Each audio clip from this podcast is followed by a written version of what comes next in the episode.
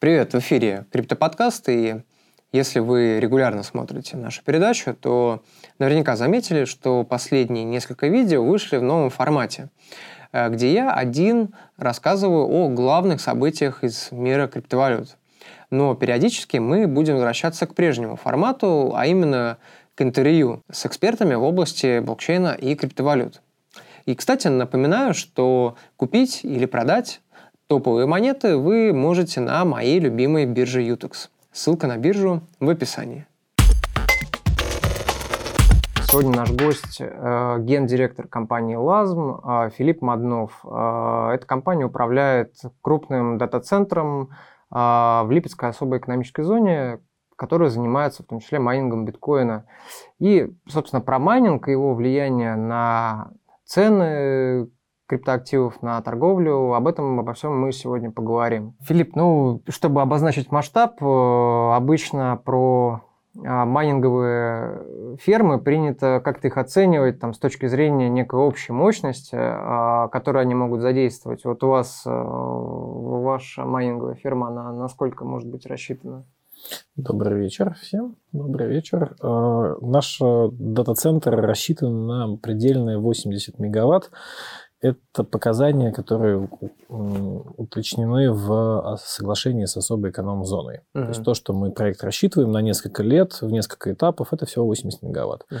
Он двумя шагами, 40 э, и 40. То есть сейчас 40, да, работает? Сейчас рассчитан первый этап на запуск первых 40 мегаватт. Угу. Второй он будет отдельно и там, возможно, сдвинут на другие уклоны. На обычный дата-центр формата Tier 3, либо, может быть, другие форм-факторы. Угу. А какую реальную мощность вы сейчас потребляете? Э, небольшую. У нас первый этап э, по э, двум линиям рассчитан там, до 10 мегаватт. Если предположить, что там через не знаю, несколько лет у вас будет задействовано все 80 мегаватт, вообще 80 мегаватт для майнинговой фирмы это там много или мало? Ну, 80 это для дата-центра такого-то много. Оптимальный размер 25-40 мегаватт. Свыше 40 лучше дробить площадки поскольку управление количеством персонала и всех э, функций довольно уже тяжелое. А, до 15 мегаватт не очень эффективно, потому что затрат постоянных много, и они будут ложиться на малое количество потребляемой мощности, и, конечно, нужно немножко повышать. Вот 15 уже оптимально. Угу. А вообще в стране э, есть э, площадки там крупнее, чем ваша? Да, конечно, площадки стараются развиваться. Угу. Активно развивается в любом случае э, сибирский регион, где достаточно много свободных мощностей, мало производств. Поэтому многие производственные площадки, имея свободные мощности у себя, пытаются развивать параллельные непрофильные для них бизнесы, связанные с дата-центром. Окей, майнинг – это как самый ну, простой, э, понятный с точки зрения именно дата-центра. Потому что все остальные форматы дата-центра гораздо сложнее и требуют более сложных вливаний, более сложных подходов, чем для майнинга. Майнинг стартовали, через несколько месяцев у вас уже идет. Есть площадки в других регионах, э, конечно же, их там много разных, э, везде по-разному. Люди стараются, развивать. У кого-то много мегаватт, кто-то пытается собраться в консорциумы, кто-то по чуть-чуть, по мегаватту, даже меньше. Mm. Потом компаний в стране на самом деле не, не одна и не один десяток. Но у всех разная позиция и разная позиция для рынка. А вот интересно, ну даже вот, окей, с Китаем сравнивать не будем, потому что Китай там это такой мировой центр, можно сказать, майнинга. Да. А, ну, я не знаю, с каким-нибудь там европейским, например, европейским регионом, если сравнить, то насколько вообще в России там много занято майнинговыми мощностями? На мой взгляд, достаточно много, потому что европейский рынок э, не актуален для именно таких форматов дата-центров. Потому что наверное, дорогое электричество. Да, высокая цена электроэнергии. Э, и страны Скандинавии хороши и у нас были опыты в Финляндии, например, и с обычными дата-центрами, и не только для майнинга, для суперкомпьютинга, еще что-то. Цены, в принципе, неплохие, и в Норвегии вообще отличные. В Исландии тоже были неплохо, но там есть много обременений, как минимум заработные платы в этих регионах одни из, самых, одни из самых высоких, и социальные гарантии одни из самых лучших. Это прекрасно для людей, как вы понимаете. А, Все-таки иметь шанс работать в стране, где вы даже если будете уволены 5 лет, вас еще будет как-то содержать, это хорошо, не как у нас, но для... Обременительно. Да, для бизнеса это обременительно в любом случае. И поскольку майнинг не является каким-то сверхпрофицитным, да, сверхприбыльным бизнесом, то все считают деньги, разумеется, никто не делает каких-то подарков. Угу. Все просто считают деньги. По регионам США и Северной Америки, ну, там на самом деле много. Там прям много площадок, они активно развиваются, там неплохие условия. А помимо дешевого электричества, насколько вообще благоприятные в России условия для того, чтобы здесь индустрия майнинга э, в целом развивалась? Вопрос многогранный. Во-первых, Россия большая, и много регионов, и на самом деле все зависит от регионов. Разумеется, первый вопрос – это цена электроэнергии ее доступность. Поэтому есть регионы с свободными мощностями, есть э, с не очень, есть разные цены. И это один из самых важных факторов, с которого начинают. Дальше благоприятность с точки зрения заработной платы персонала – это хорошо. То есть наша страна не самая богатая в этом плане, да, и не позволяет получать большие какие-то зарплаты э, обычного среднего персонала, поэтому здесь это для бизнеса в основном интересно. Следующий момент климатика. Понятно, что в южном регионе Краснодарского края запускать такую структуру, мягко говоря, неразумно. А, климат тяжелый, плюс еще влажность, если совсем куда-нибудь на побережье выходите. А в большинстве случаев это либо умеренный климат, либо, наоборот, даже достаточно суровый. И для майнинга это ну, умеренный вообще отлично. То есть минус 35 плюс 35 хорошие условия среднестатистические. А, север с условиями до минус 60, со своими нюансами, там не все просто. Ну, и самый такой большой и сложный фактор, это, конечно, юридический. А, многие фермы, многие дата-центры работают в России ну, так, специфично, да, а, потому что бизнес этому на самом деле способствует, а, сам рынок как таковой. Многие там как-то пытаются оптимизировать любыми путями, но вот, например, для нас э, стало критерием основополагающим именно закон, законность всех действий, всех шагов. Ну, как минимум, мы начинаем с того, что работаем на особой экономической зоне, которая открыта государством. Поэтому в любом случае мы находимся под микроскопом. Угу. Нас изучают, у нас есть определенные отчетности, которые у нас все время смотрят, у нас все наши действия ну, так условно согласованы с властями, различными структурами, проверяющими, техническими, экономическими, разными. И мы, конечно, сталкиваемся с тем, что внутри технически мы организовать все можем, а вот дальше уже сложнее. Дальше уже сложнее, и фактически майнинг в России, ну, как слово майнинг, он не очень существует как бизнес.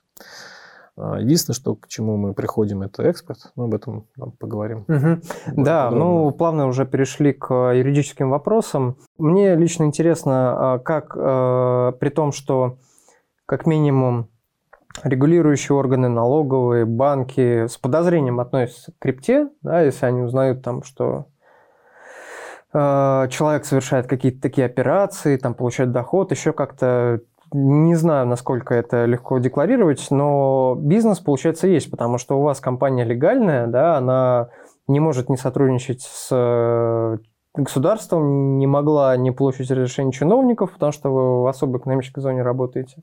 И как вообще удается тогда вам легальность сохранять, при том, что ну, майнинг, он как-то в серой зоне остается?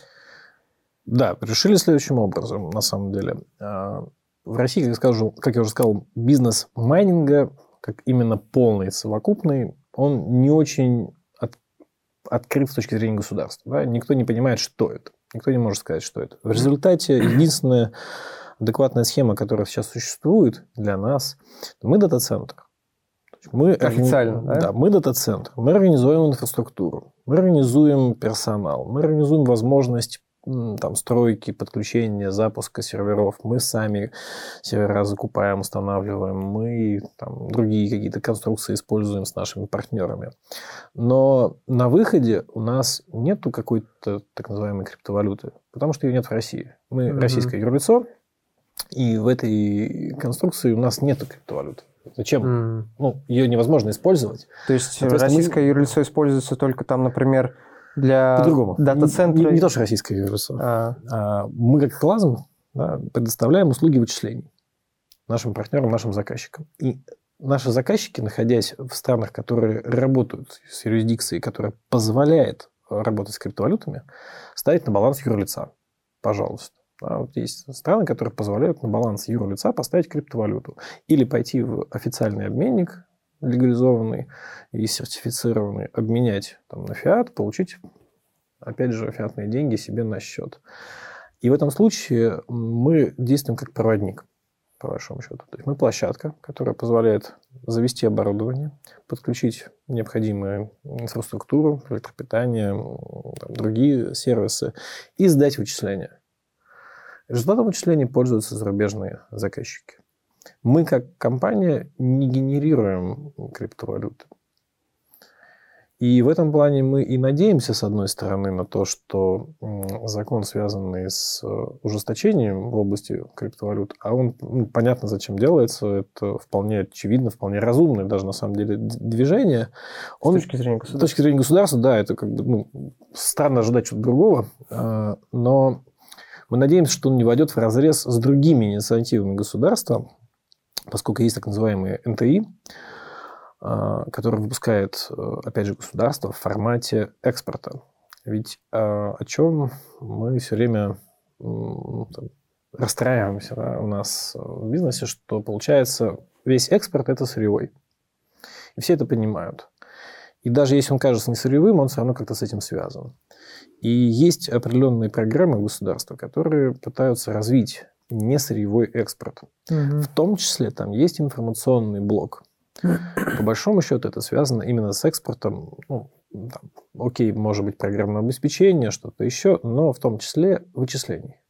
То есть страна понимает, что есть свободные энергетические мощности, понимает, что, в принципе, неплохие климатические условия. То есть мы вроде как можем быть интересны для мира, ну, кроме того, что есть там, не самый быстрый интернет и не самый лучший, как минимум, не Норвегия. Мы но в каких-то условиях мы можем позволить себе предоставлять услуги вычислений. Каких, ну, глобально это все равно. Угу. Да, мы можем вычислять там, какие-то решения, как на обычных суперкомпьютерах, мы можем предоставлять хостинг чего-то, а можем предоставлять э, услуги вычислений для криптовалютных заказчиков.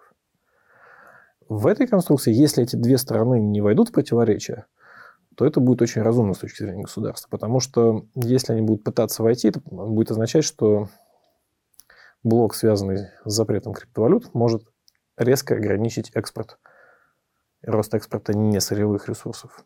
То есть они, по сути, ваши клиенты платят вам деньги за вычисления, да. которые необходимы для майнинга, собственно, да. а взамен как бы вы им даете крипту.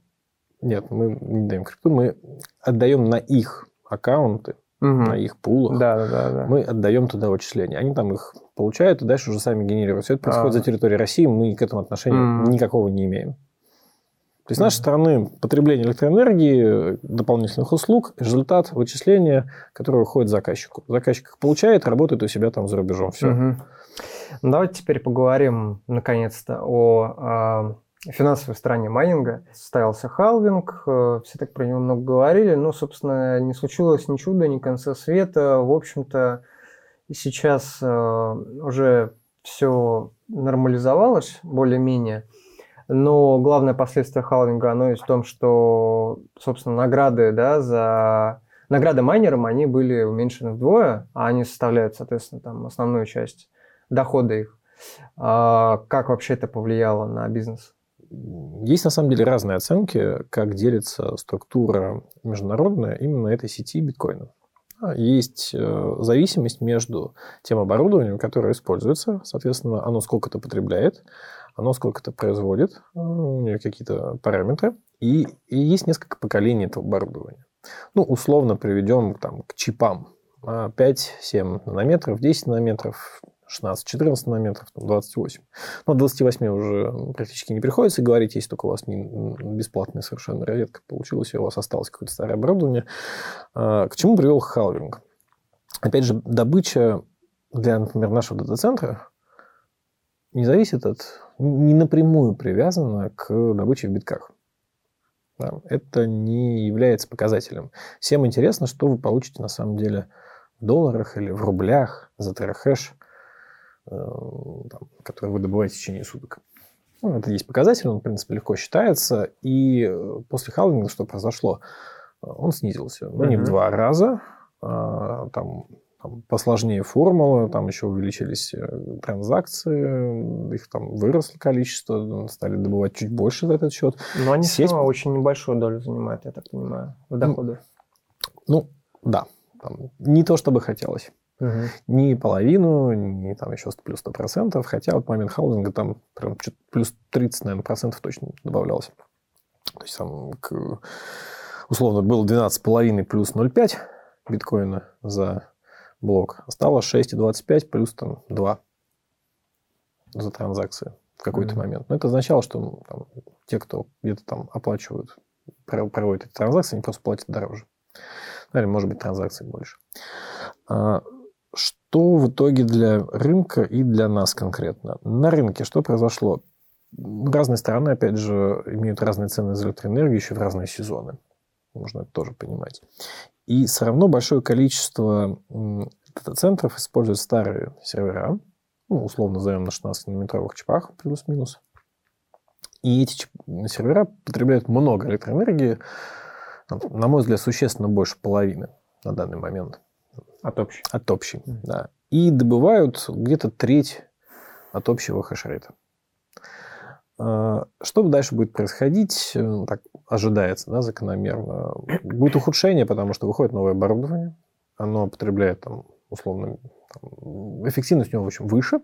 В результате хешрейт на него будет увеличиваться, и всем остальным придется отключаться или уходить на дешевые розетки. Получается, во многие компании занимаются следующим. У них есть разного э, поколения оборудования, есть несколько площадок зачастую, ну, у инвесторов есть несколько площадок, где они оперируют. Есть площадки с дешевой электроэнергией, есть подороже. Ну, вот начинается, что а, здесь работала на дешевой электроэнергии какая-нибудь совсем старая совсем старое оборудование на средней цене, там, вот, там, среднего диапазона, и там, на, на самых дорогих розетках самые новые. И начинается, что даже уже старое оборудование на самых дешевых розетках неэффективно, его удаляют, на его место перевозят что-нибудь среднего диапазона, и вот начинается такая миграция.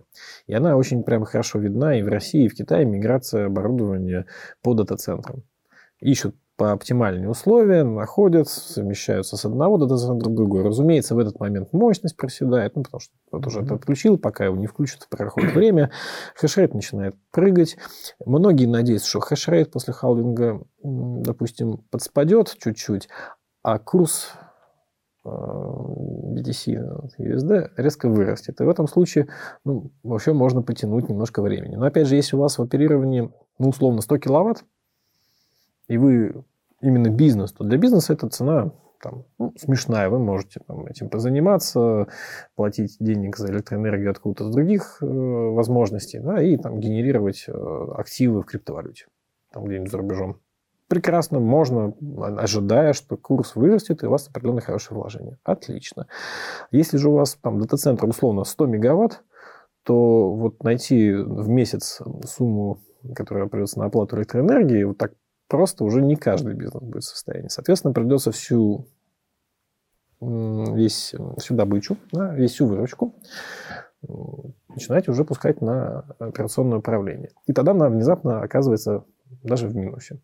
У меня достаточно много примеров, когда к нам обращаются партнеры, которые неоднократно там подумали, куда перейти. И сейчас они вроде бы полгода назад, перейдя на площадку с хорошей ценой, с этим оборудованием уже там в минус работают. Проработав там месяц, они понимают, что все, у них убыток. Куда-то нужно двигаться дальше. То есть, либо ожидать, что мы там, вложимся вот в этот актив, либо ну, невозможно, нужно останавливать, либо искать следующий вариант розетки. И вот начинается эта миграция. Что означает она для нас? А, и вообще для рынка в России. Для нас, как для дата-центра, получилась очень интересная возможность, которую мы реализовали за там, последний примерно там, календарный год, ну, 12 месяцев. А, для особо старого оборудования мы можем включать режимы, когда оно работает частично такое время, не постоянно. Уже некоторые за мной стали Когда выгодный тариф? Ну, фактически. Это можно и так назвать упрощенно. Но там не то, что выгодный тариф. Там есть дополнительные надбавки, которые действуют в часы пик.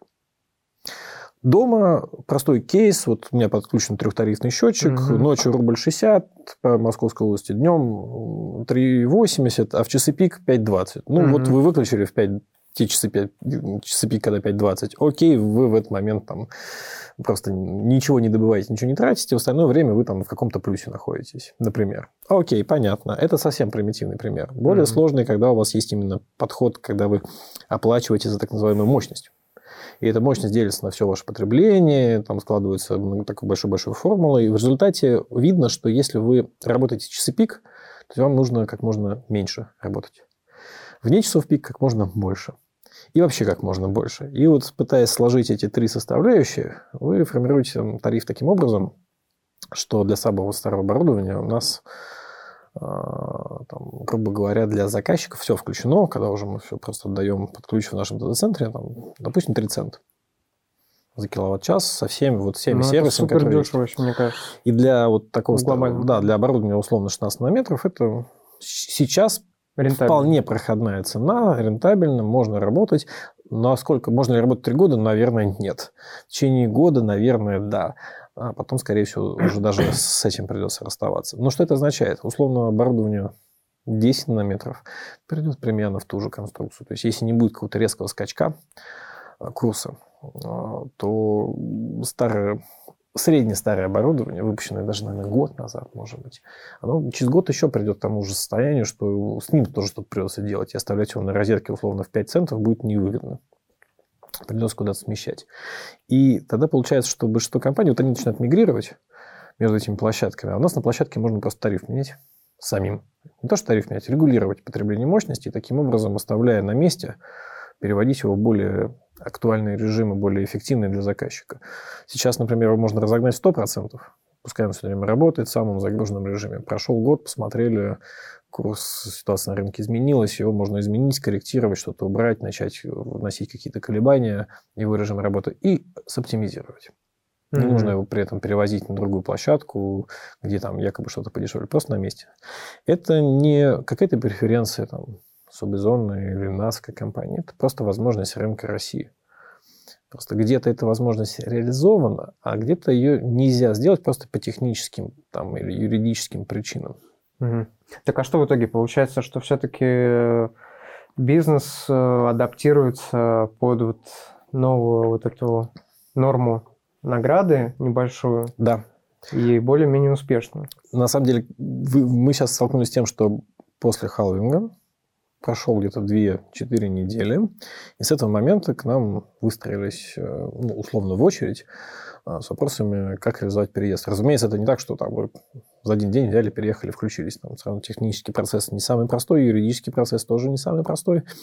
А, то есть это невозможно там сделать там, легко, потому что mm-hmm. очень много нюансов. А они как вот, я просто, извините, я не в курсе, да, вот они как берут, например, из другого региона или из другой страны, там грузят э, в какой-то контейнер э, майнеры и, и как-то их там перевозят к вам, привозят там грузовиком, и вы их там разгружаете и подключаете. Практически так. А, ну вот мы много говорим про электричество, мне кажется, не менее э, важный фактор – это, собственно, цена биткоина да, а, для доходности майнинга. И а, в интернете есть много, не знаю, калькуляторов разных, расчета а, некой цены, какой-то отсечки доходности, отсечки цены биткоина для доходности майнинга. Вот насколько вообще такие расчеты оправданы, насколько они обоснованы, и вы ведете ли вы какой-то расчет от некой минимально разумной, минимально возможной цены вот на данный момент с учетом там всех других расходов? Ну, тут есть маленький нюанс. Да? Первое, есть калькулятор, который показывает на текущий день, при текущей сложности, текущем курсе, текущем курсе доллара, рубль в том числе, показания, которые вы можете перевести и сказать, что вот на текущий день, там, при цене там, X, это дает такой-то профит или такой-то убыток. А, но на самом деле калькулятор дальше он должен быть пролонгирован на месяцы вперед, потому что бизнес условно несколько лет да, и вам, вас интересуют показатели ROI и прочее. И здесь э, включается вопрос прогнозирования. А прогнозировать приходится, по большому счету, там несколько параметров. Параметр номер один. Окей, изменение курса биткоина по отношению к доллару. Ну, не готов давать прогнозы, кроме того, что мы, конечно, ожидаем все-таки роста, но ну, это лишь прогнозирование, и никакой конкретики он за собой ну, не может давать. Да? Никто не даст какой-то гарантии. Второй э, параметр – это отношение курса для России. Это важно доллар-рубль. У нас сейчас был реальный экспорт. Он сейчас происходит. Когда поднялся курс доллара-евро, мы оказались в очень хорошем дополнительном плюсе. Вокруг нас все там, останавливаются, закрываются, а мы продолжаем экспортировать услуги, и у нас условно все хорошо. Мы нанимаем людей, не увольняем. Угу. А, с точки ну, да, зрения... такой плюс экспорта как бы. Да, да, это реальный экспорт, и его реальный плюс. Мы получаем реальную экспортную выручку, и она выражается в конкретном валюте, мы ее переводим в рубли, у нас, в общем, вполне все неплохо. В этом плане мы позволяем что-то покупать дополнительно. А следующий кейс – это изменение прогноз сложности. А он сильно завязан на прогноз курса биткоин-фиат. И при этом он специфически завязан. То есть нельзя сказать, что вот он там изменится, упадет, и кто-то отключится. Мы же видим, как э, люди пытаются перестраиваться, да, это все, хешрейт зависит от ну, сложности, и, соответственно, хешрейт зависит от э, переездов кого-то куда-то, включения каких-то дополнительных ферм, кризисов, которые случаются, технических ошибок. И изменение сложности происходит ну, в среднем там, раз в две недели ждать все время это получается отложенный процесс, который вы не сразу видите. То есть там, вы включились, прошло две недели, еще две недели, поняли, что плохо, отключились, прошло еще две недели, это ваше отключение uh-huh. как-то изменило рынок. Ну, то есть все время такой лаг происходит временной, который вот, ну, нельзя сказать, что онлайн. И результат мы ведем несколько прогнозов для себя, калькуляций, при которых мы понимаем э, вообще глобально, как строить бизнес, и на самом деле точечно. Вот как раз это приходит к вопросу цены электроэнергии. Да? То есть к чему нам перевести в случае в разных режимах. И я, например, могу всегда сказать, что мне не интересна в данном случае цена биткоина как таковая. Это не важно. Нас интересует, сколько наши заказчики, ну, фактически, а, получая там у себя выручку, смогут нам оплатить. И какая это будет цена за, ну, по большому счету, терахэш в единицу времени в сутки в рублях. Если мы понимаем, что при изменении курса, сложности, курса рубля-доллар сегодня, например, там, сколько у нас там, условно, 6 рублей, 9 рублей за терахэш в сутки выручка, то мы понимаем, что вот, окей, это оборудование старое, например, можно выключить, оно никогда не, ну, все, оно в минусе. Новое оборудование, оно там в каком-то безумном плюсе, все хорошо у него будет, а какое-то среднее оборудование на грани, да, его можно в другой режим перевести. И в итоге мы для разного типа оборудования, для разного типа э, режимов энергопотребления имеем разные цены, ниже которой можно отключать. Вот. И именно это интересно. То есть мы когда смотрим, мы понимаем, что окей, если сейчас цена упадет там, ниже 3000 долларов за биткоин, нашим заказчикам будет там на таком-то оборудовании неэффективно. И тогда его точно можно будет выключить и рекомендуем им остановить. Следующий да, вопрос, опять же, никто же не собирается вводить каждый день. Там из заказчиков наших, вот они потребляют, получают наши услуги. А, ну, например, там в Германии. Но они же не каждый день приводят криптовалюту фиат себе, чтобы оплачивать угу. нам электроэнергию.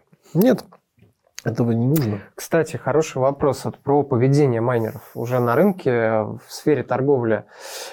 А, есть а, такой показатель, индикатор, как мультипликатор Пойла. Он малоизвестный, но я вам про него вот рассказал. И вот то, что вы сейчас рассказали о том, что а, для вас важно прежде всего именно расчет выручки на единицу на терахэш за последние сутки, это как-то вот очень э, хорошо стыкуется да, с этим показателем, потому что этот индикатор, он э, это фактически соотношение э, цены, э, при, цены полученных наград за последние сутки к среднему, к этому же среднему значению за последний год. То есть это показывает относительную ценность наград вот в длительно, длительной ретроспективе некой. И э, гипотеза в том, что чем выше это значение, ну, фактически, чем выше относительная ценность вот, наград, полученных за последние сутки, тем больше это получается триггер для майнеров, чтобы продавать на рынке, ну, грубо говоря, чтобы реализовать да. уже как некую прибыль для себя. А, на ваш взгляд, насколько такой показатель, он обоснован, насколько он соотносится с реальным а, поведением майнеров? Ну, он и соотносится, и не очень, потому что показателей, на самом деле, нужно использовать много и различных. И тут важны два момента. Первое, ну, если мы смотрим глобальный рынок, да, не смотрим Россию с ее определенными ограничениями, ну, просто смотрим вот рынок, где крутится криптовалюта. И если э, компания, которая занимается майнингом, получает у себя на выходе э, криптовалюту и получила ее на определенный баланс, да, но она будет выводить ее, первое, когда ей нужно будет для чего-то, ну, неважно, да, для, для владельцев, да, дивиденды mm-hmm. отдать. А второе, когда курс будет ну, желательно хорошим. То есть можно, конечно, дождаться самого дна и выскочить, боясь, что сейчас упадет еще ниже, а потом значит, все потерять э, в итоге. Можно, наоборот, пытаться на пике выскочить. Э, это именно то, что осталось. Но есть большой кейс, как я уже сказал изначально. То есть, есть у вас маленькая ферма, совсем маленькая, ну, окей, добывает кто-то там, условный китаец у себя там на этих 100 киловаттах чуть-чуть этой криптовалюты, может позволить себе заплатить за электроэнергию там, в юанях из других бизнесов и просто ожидать, когда он рванет тузумун. Выйти на пике и получить, в общем, потрясающий профит. А можно включить 100 мегаватт и понимать, что вам каждый месяц нужно оплачивать огромные цифры, и которые, например, там, ну, там, для там, среднего малого бизнеса являются действительно большими, и тогда вам не получится откладывать это все на, на Тозумону, вам придется сейчас продавать. Угу. И дальше у вас включается следующее. Ну, вот у нас, например, мы оплачиваем три раза в месяц электроэнергию. Даже не один, даже не два. Три раза в месяц. И эти три раза в месяц у меня, они кон- конкретные. Я вот знаю, что мне нужно такого числа, такого, такого числа. Все, я должен к этому моменту все равно как-то остановиться. Поэтому я выйду в тот момент, когда нужно бизнесу, а не когда, может быть, даже самый лучший курс будет. Но, может быть, не со всеми цифрами вместе. Да? Ну, вот это как бы нашего заказчика так, таким образом описываю. То есть он мне должен оплатить электроэнергию, я тоже ее должен, должен проплатить. В результате этот показатель, он показывает часть только моментов. Да? И опять же, площадки все разные. А, у меня одни сценарии, там, в другой стране, стране России другие реалии, в Китае третьи по платежам, какие-то срочки или, наоборот, предоплаты. И все это начинает комковаться в какую-то такую безумную кашу, которая, честно говоря, к анализу подлежит очень сложно. Угу. Опять же, это связано с тем, что до сих пор нету...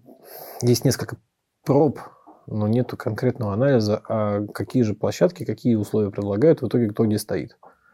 То есть сказать, сколько конкретно условных э, серверов там таких-то угу. стоит по такой-то цене, и сколько они добывают, сколько они потребляют, ну, в общем, можно так пальцем в небо только.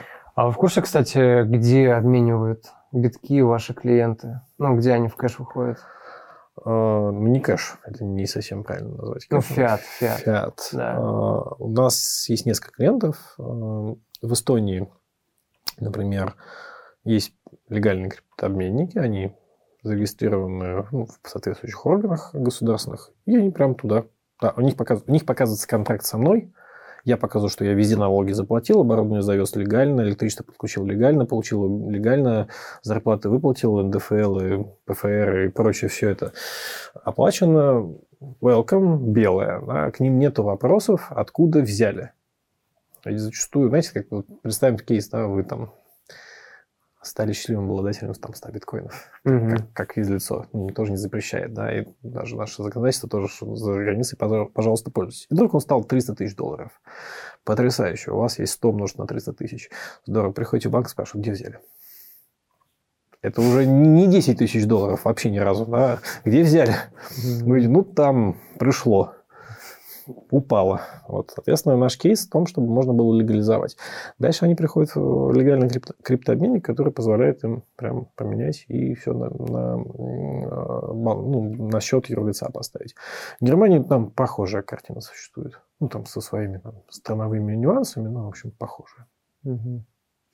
А вот э, есть такое базовое правило э, на рынке, да, то, что степень или возможность э, влияния или там рыночной силы, да, влияние вообще на рынок определяется размером вот игрока, да, и насколько про майнеров можно сказать, э, что у них ну, есть некое большое влияние на рынок, я здесь прежде всего имею, наверное, какие-то накопленные запасы или там имеющиеся у них запасы, которые они могут там в случае чего-то реализовать. Вот у вас есть какая-то такая информация? Ну, по рынку анализа я не делал. Есть очень такой предварительный поверхностный анализ. Mm-hmm. Он на самом деле говорит о том, что подобные игроки вынуждены, ударяя старое оборудование, на самом деле зачастую за криптовалюту у производителей, там, в том же Китае, покупать следующее поколение серверов. А за криптовалюту? В оборот. Да, зачастую это так делается. И в результате у вас начинается какой-то бесконечный этот оборот.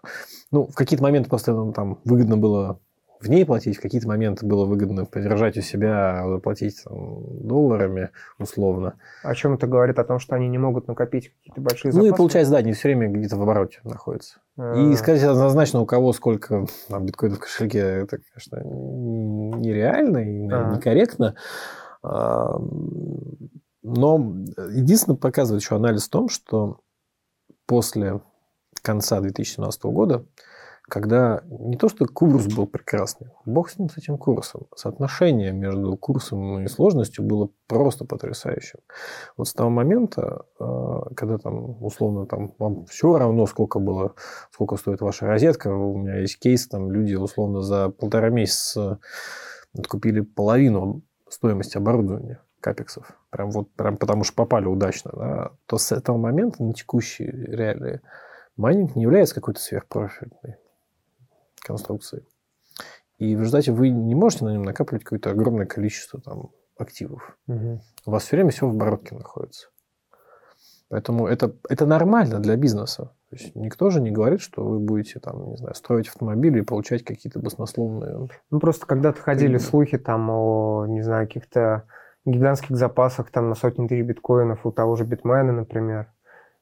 Я, конечно же, не смотрел их кошелек и не знаю. Я знаю по другим компаниям, которые mm-hmm. работают, и могу сказать, что по ним было видно, что даже если бы были эти запасы, даже если они были баснословными, а, компания живет. Компания – это бизнес. Компания тратит деньги на заработную плату сотрудников, на строительство, на капексы какие-то, связанные с не только стройкой, но и закупкой нового оборудования, на какие-то исследования, много чего. И да, это вливание. Соответственно, это либо вливание извне, либо ваших собственных запасов. И именно ситуация на рынке, на мой взгляд, показывает то, что ну, пуск, пытаясь удержаться на этом рынке, да, пытаясь сделать как можно больше и влиять на этот рынок, ну, не то, что прям влиять там, да, но быть в нем какой-то значимой по доле фигурой, чтобы у вас был понятный бизнес, ну, вы, в общем, вынуждены будете как-то с этими активами что-то делать.